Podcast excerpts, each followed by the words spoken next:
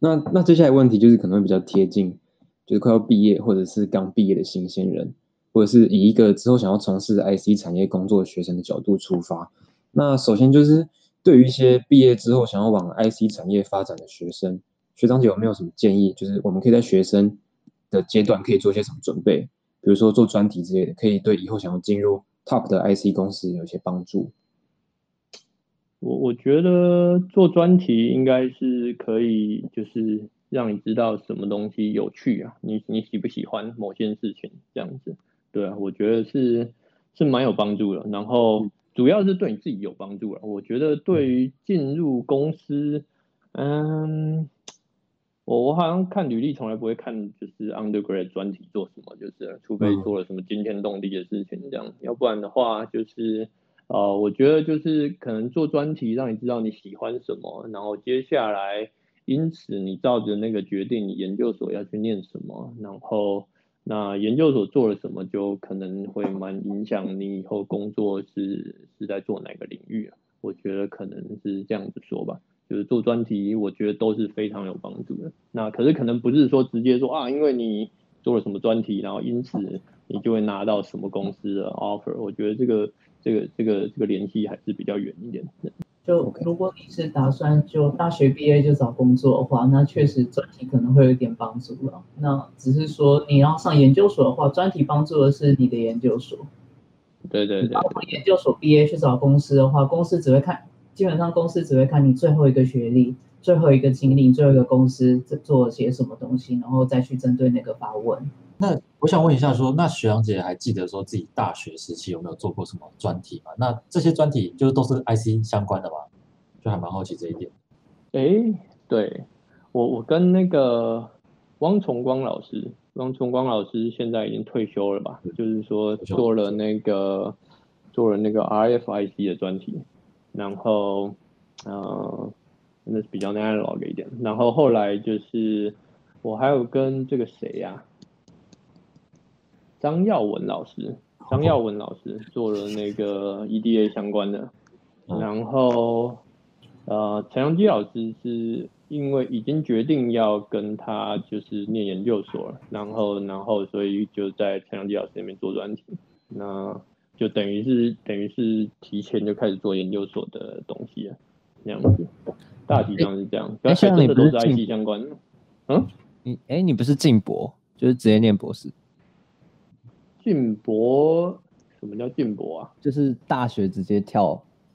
博士，还是你？我们那时候好像没有这个东西。我们那时候是有，就是我是叫做职工博士，是没有拿硕士学位。可是大学我还是就是四年。这样子就是对对对对，所以学长有念硕士吗？还是没有？就直接学士念？呃，就是硕士念一年，然后念完以后就是要就是可有一个选择，就是你可不你要不要直接职工博士，还是你要先拿硕士学位这样子？其实我觉得以最后结果来说，可能没什么差别吧。反正就是因为硕士就是那个门槛比较低嘛，就是说就是其实你也可以。照着职工博士的方法念，然后中间随便丢一些东西，变成硕士学位，好像哦，好像我我是不觉得有什么太大差别。对对对，哎，所以学长是念了硕士一年之后才决定要念博士，还是一开始就有这个打算？呃，念硕士大概半年左右吧，决定就是念博士。我我一开始就决定我肯定要念博士啊，只是就是不知道是呃要不要出国念啊，然后等等的这样子，对。那学姐的部分有没有什么就大学的专题？啊，大学吗？实验就数位吧，数电。哦，不知道现在还有没有？好像还有，现在有，现在有。呃，数位数位电路实验。那虽然说就是在之后说帮助大嘛也不大，但是至少算是个入门吧。嗯。然后我那时候做的专题是跟吴安宇老师做的，就。但是做的东西也就是一个非常小的一个，呃，应该是 f l a transform 的一个一个数位化吧，对，那也就只是拿个 paper，你把 paper 读清楚，把它写成 hour，写成 IC，然后走过走过那个整个嗯 backend 流程这样子，要要真的说有用吗？它就是它它对我唯一有用的地方就是它让我的。博士班的指导老师想说，嗯，我们实验室总算可以做晶片了。哦，对，因为就等于是说我等于是写过 RTL，那也跑过这些 EDA tool，那也看过啊，也算是就是有认识一些其他在台湾会下晶片的人，这样子。那所以就等于是说有资源可以去问，然后所以我们老师就让我才开始这样做做一些不同的晶片。哎，所以学姐是就大四大四应届申请就 PhD。呃，我是大三毕业的。哦，大三毕业，大三毕业，然后大三当年申请 PhD 吗？呃，我想一下。那时候毕业是因为我大四的那一年有一个机会可以去 CMU 交换。哦，嗯哦。那时候我做的是呃，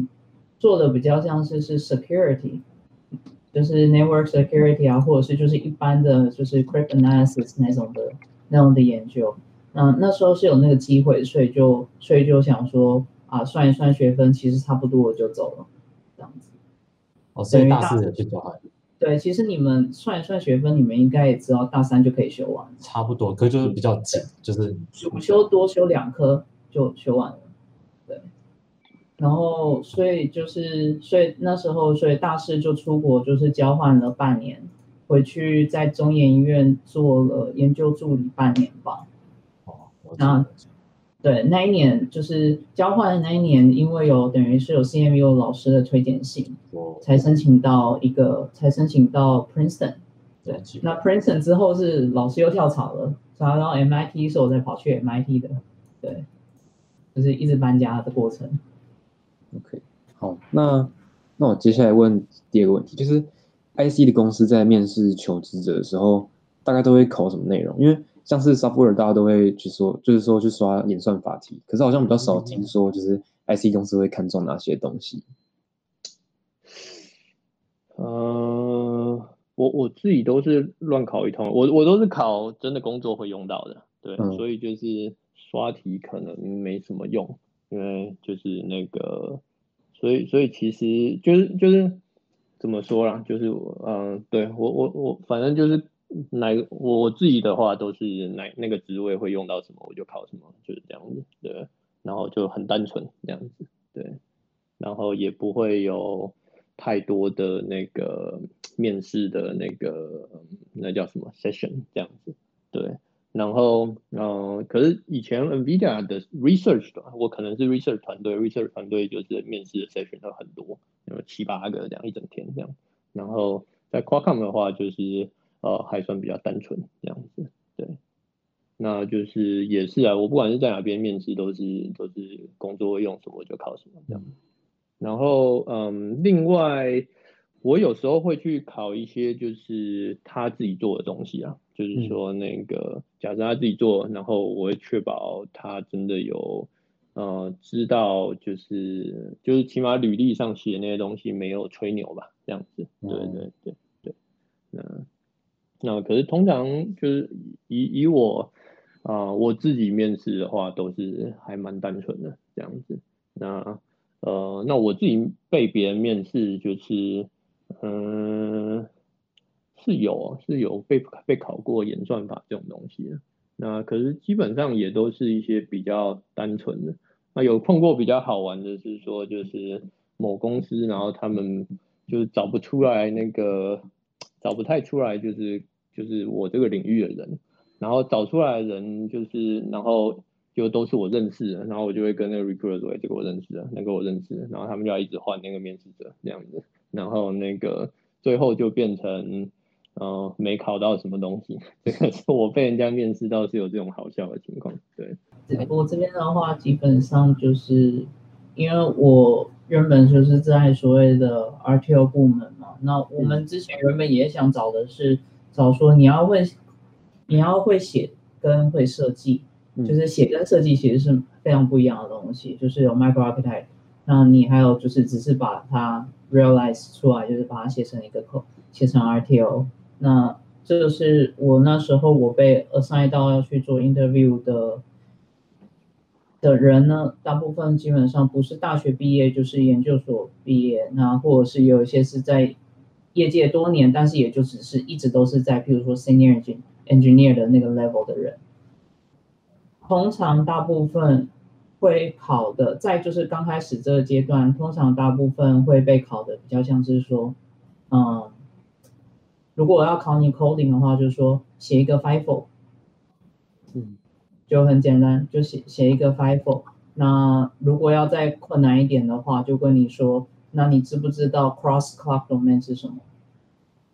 你要转的 clock domain，那那要怎么样去解决问题？它会发生什么问题？那要去那发生什么样的问题？那你要怎么解决？这些东西都是有人曾经考过的。那也有可能是会考说，像如果是 networking 比较重的那个公司的话，它比较会着重的是所谓的嗯，就是 arbiter，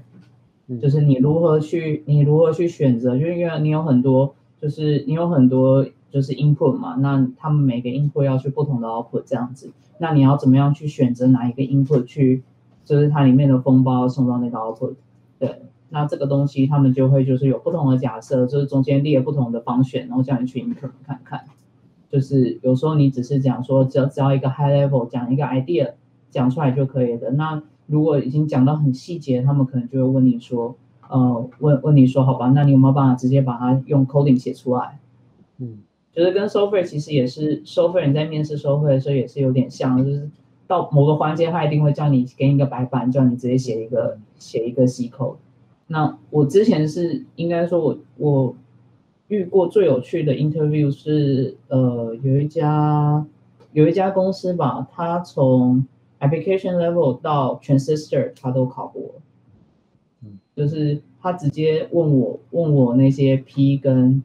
对 PMOS 跟 NMOS 的那些各种事情，然后还有中间的 channel，那当然还有到还有人是这样子上面问我说，哦，你最喜欢的 algorithm 是什么？嗯，请解释。那对，还有一些人是他想不到问题吧，所以就问你一些所谓的嗯机算什么机制问题吗？就问你说什么八颗球啊，就是里面有一颗不等重，那请问一下要怎么样？最少几次？这这最少几次可以就是可以找出那种球？就是很多人喜欢考这种。我个人是很不欣赏这种的。对，就是很多人喜欢考这种，而且最麻烦就是如果考官自己的答案是错的，他一直跟你讲你的是错的，这就很麻烦，因为他整个你那整个面试就直接毁了。原来 IC 也会公司也会考这种。我以为这种这种 brain 这种 brain teacher 只是就是怎么，就是感觉就是软体公司才会喜欢考这种。就有些人如果他们进来，他跟你的领域不熟，然后他也不知道问你什么，他问问之后会问这种问题了。嗯。那不然就是如果要问比较技术性一点的话，比如说问你说，那你知不知道 timing 是什么？就是在 IC circuit 里面，你的 timing 是什么？那当然就是在这里面有很多的呃，算是术语吧。他就会问你说，那这些术语是什么？那当确定知道说，哦，你这你说你知道术语，那就问你说，如果今天遇到什么样情况的话，你要怎么样去救他？嗯，会有什么样的问题？那就是考一些基本的，就是看你有没有那个概念。当然，因为在公司里面分工其实。越来越细的状况之下，其实你可以什么都不知道，反正别人处理就好。对，好，那还有下一个问题，就是因为刚才有提到念博士这件事情嘛，那就是我们常常听到，就是学校的教授会建议毕业之后，就是可以考虑去念 PhD，可是有一些业界前辈会不建议我们念 PhD，那就是想问学长姐是怎么看待这件事情？就比如说学长姐在进入职场之后去回顾。念 PhD 会提供了什么样的帮助？嗯，我自己是觉得你啊，就是在哪里其实都是可以修炼的，所以就是那个还真的是未必要念 PhD。另外，比方说像呃像之前就是我在 Qualcomm 就是呃上一次被 promote 的时候，然后比方说我的业界年资就是那个 position 的最低要求业界年资这样，那你假如是比方说大学毕业就进公司就不不会有这种情况这样子，那呃，但是我觉得以我看起来，就是念 PhD 有一个很大的好处，那就是呃 PhD 是一段时间，就是你可以很深入的，因为你被这样要求嘛，可以很深入的去研究一些事情。那你会学，假如你念得好的话，那就是我说好不是一定要发什么 paper，而是就是念的真的是很扎实的话，那就是说那个，嗯，你应该会学会自己找题目，这应该是最困难的。嗯，然后那个。就找到一个题目，自己把自己变成这个题目的专家，然后，然后，然后接下来还可以想出一点点新东西，这样子，我觉得这个是非常宝贵的。那在业界，你可有有这种情况，但是非研究单位的话，就是，嗯，就是通常啦，通常就是起码我看到你就会很忙嘛，然后所以就是，呃，你可能比较难有一个一。一个时间，遑论就是几年的时间，去那么深入的去钻研一些题材，这样我觉得这个经验对我来说还是很宝贵的。而且像我现在就是呃每年都在开会啊，然后呃我一个礼拜人，我我上次数一下我的那个行事历，呃一个礼拜行事历上面有七八十个东西啊，那那个就是就是就是每天在开会啊，然后赶案子啊，然后就是。在在真的到了公司的世界，所有的都是非完美的情况，就是说你永远都在做一些权衡取舍，然后就是你会忙着很多事情，就也很难就是真的去静下心来做一件事情，然后做的呃那么就是那么深入这样，我觉得这个是呃还是一个很宝贵的经验。我我觉得假如我没念 PhD 的话，可能我一辈子都没这个经验这样子，所以我还是觉得。其我个人是没有后悔啊，那我是觉得挺好玩的这样子。那那可是要说值不值得，那每个人都有不同的价值观嘛，就是你是要从钱来看呐，还是怎样？就是这个都啊，就就是嗯，就是就每个人都有不同的考量。那可是对我来说，念 PhD 是一个啊，就是。很不错的经验就是说我自己走过那个流程，然后而且我那时候是坚持要自己想一个题目，然后所以就是我觉得挺好玩的，就是这种就是那个经验蛮好玩的，对，然后呃而且事实上我之后也没再有这个经验，所以就是我觉得还是挺不错的。嗯，如果你是要从钱来看的话，那就讲老实话吧，不要做 IC 了。走走 CS 吗？走 CS，对，钱差非常的多，就是这样，就是只看钱的话，就是其实有时候也是说看自己未来你的生涯你的取舍吧，你想要爬到哪里，你想要到哪个地方，那你譬如说你其实你没有要爬到很高的话，然后你只是你想要强调的是你的 work life balance 的话，那其实这种东西就是你要去看，看在看就是。这种东西就是一一个很重要，就是你钱要够，你才有办法说哦，我什么都我我可以就是工作可以做比较轻松一点。因为其实某种程度你爬到越高位，你个人的时间其实越来越少。嗯，我我不知道学长其实爬比我高啦，那我只是越觉得就是就是每一次 promotion 之后，那个 calendar 上面的东西就越来越多了，然后侵占的时间可能从早上六点到晚上八点，全部至少。那是很基本都会有发生的，对。那种，那你说就是要读 PhD 吗？PhD 花了我八年嗯，就我花了八年在 PhD。我出来的时候，跟我同年毕业的学学呃同学们，他们其实可能都已经有钱到可以买房了。在现在毕业可能是情况不一样，因为毕竟我毕业那时候是。从经济谷底到现在就是慢慢爬升的，所以他们等于是经历过那一整段，然后就是钱一直钱滚钱的的阶段。那你们现在出来的话呢，可能是不一样的一个感受。只是说那时候就是从这样往回去看的话，就会觉得说啊，这八年我少赚了非常多钱，然后现在房价非常的贵，全部买不起。但同学可能都在很 很早期的时候，他们都买完了，他们都要买完了，然后他们的股票现在可能都是四倍。是三四倍在赚这样子，嗯，所以就是很现实。那但是要说经历吗？一个很好的一个经历就是说，在学校，我觉得一个算是一个，它是一个让你可以失败的环境吧。你其实你就算做坏了，你就可能就重做。你东西做失败了，那就是再重做。你别人就是不叫不那个，就是惩罚其实不会到太高。嗯。那当然，在公司其实你真的做不好的话，你可能连工作都丢了。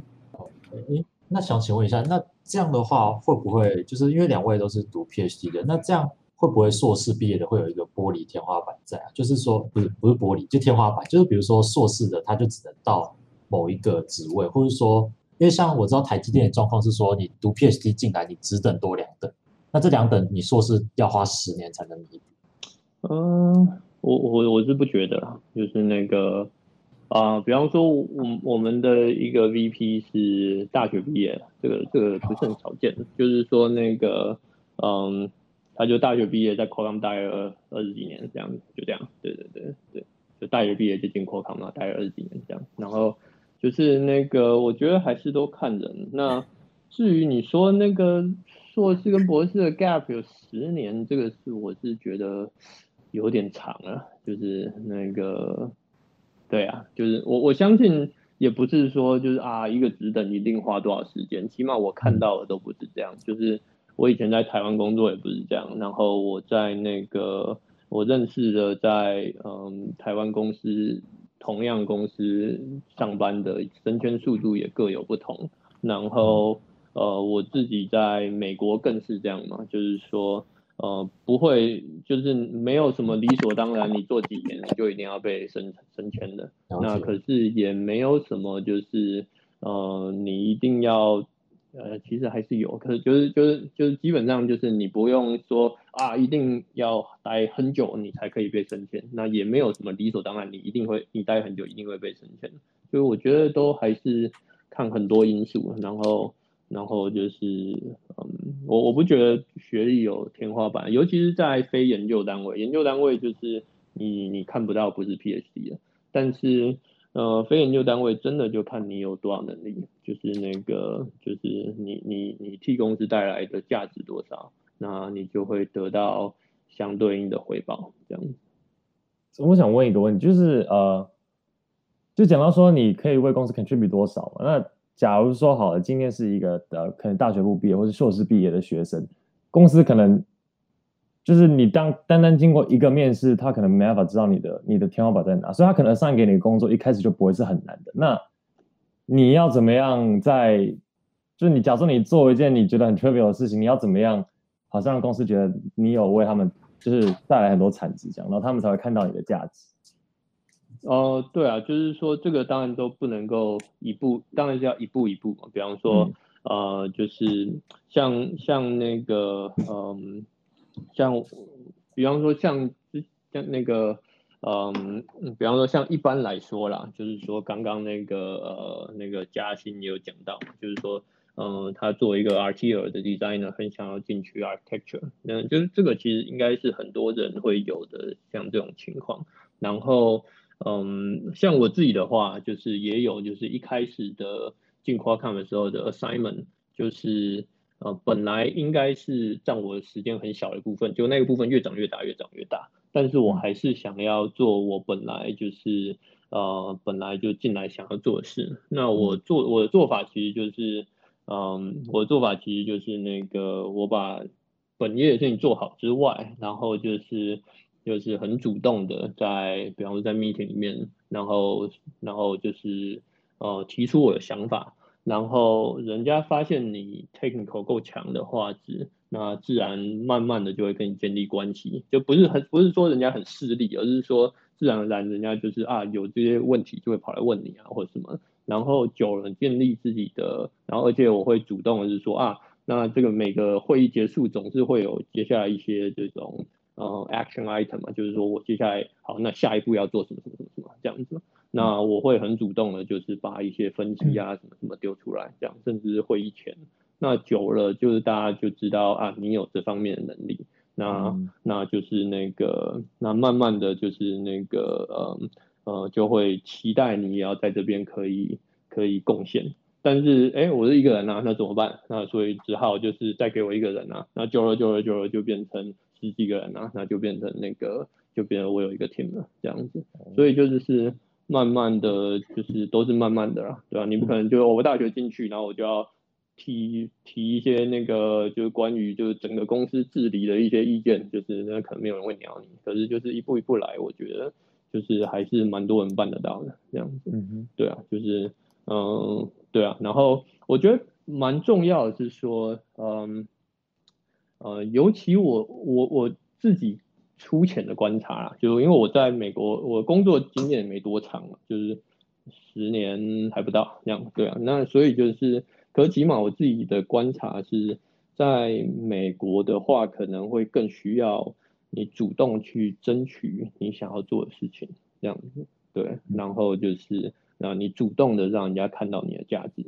然后。像呃，我以前在台湾工作的话，可能就是啊，某一天他就是我自己做我自己的工作很好，然后可能某一天人家就说啊，那接下来你就是呃，同时在负责另外那个，然后你今年可以招五个人这样，那那就是很顺理成章这样。那所以就是是我的那个工作领域是人家给我的，就是在美国的话，你的工作领域即使你不是主管，你可能也是很长情况下是你要自己去争取，然后。去争取你想要做的工作，可并不代表你可以就是把你原先手上的就就放掉这样子，对，然后就是呃很常见要做这件事情，对对对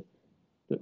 所以对我觉得不管是说你是大学毕业，还是 PhD 毕业，还是已经工作十年，其实碰到的都会是类似的情况。嗯，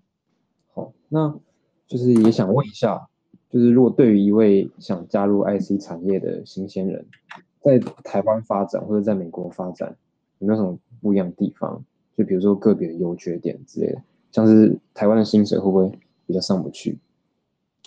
我在台湾也没没待太久，所以我也不知道台湾薪水上可以上到哪里这样子。对，那在美国当然是，可我我认为啦，在美国就是一般来说当然是薪水比较高啊，尤其是。人家你你在那边说啊，美国什么物价很贵，可是其实你收入到某一个地方以后，你也不会在意什么我吃一顿饭比较贵或比较便宜，是吧？就是说，呃，所以久了，其实，嗯，假设比方说收入是乘某一个倍数这样子，那久了的话，那个乘倍数那个放大会会让你比较有感觉。我是相信在美国的薪水比较高，这样子，就是我不知道在台湾，比方说。跟我同样职位的，然后那个领的是多少？其实我不知道。那我认为就是台湾或美国比较不一样的是说，那个嗯，就是在台湾就是公司的选择没那么多，就是嗯，就我那时候就是呃，就是在工作，然后我也有想过嘛，就是因为在广达对我来说那个。那个 SOC 团队有点像是新创团队，我们就是几十个人就搞一个晶片，很好玩这样子。然后就是，那可是我想说，哎，我要加入大公司的话，那我要去联发科还是联发科还是联发科嘞？就是没地方去这样子，对啊。然后就是差不多就是这样。然后那个在美国的话，就是选择还蛮多的这样子，对。然后那个这是一个，那可是也要考虑就是是不是水土。会不会水土不服的问题这样子？那那就是呃，能不能适应就是美国的这种比较竞争的文化这样子？我觉得公司文化差异应该还是蛮大的这样子。就是嗯，你也可以想见，美国是世界各地来的人嘛，那那就是那个竞争肯定会比较激烈。那说我说美国薪水比较高，那那也要你拿得到是吧？对不对？然后那个。搞不好你在台湾就是那个同样的一个人，可是省钱的会更顺利这样子，嗯，对，这都是有可能，所以我觉得很难很难讲这样子，还真的很难讲。而且，呃，比方说我刚刚讲联发科还是联发科还是联发科，就是感觉好像不好，可是实际上就是你假如看，因为这样，所以你假如看工程师的素质，我觉得联发科是世界一流的，就是那个呃相当的不错。然后就是嗯，因为我们算是竞争对手嘛，所以就是。应该就是是我们都很尊敬的一家公司，然后尤其呃，比方说我们都会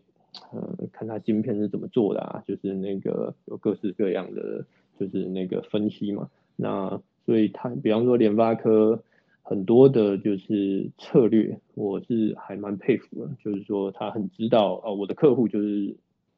中国大陆地区，然后因此他们在意什么，然后因此我这一代晶片我要着重于什么功能，然后那个功能我可以勇敢的把它缩小这样子，然后就是我觉得他们这种啊策略我还是觉得还还挺佩服的这样子，对对对，所以嗯。你要说就是对一个人要说很很很广泛的，就是说就是啊，去哪边一定比较好，我觉得还是很难讲的。对。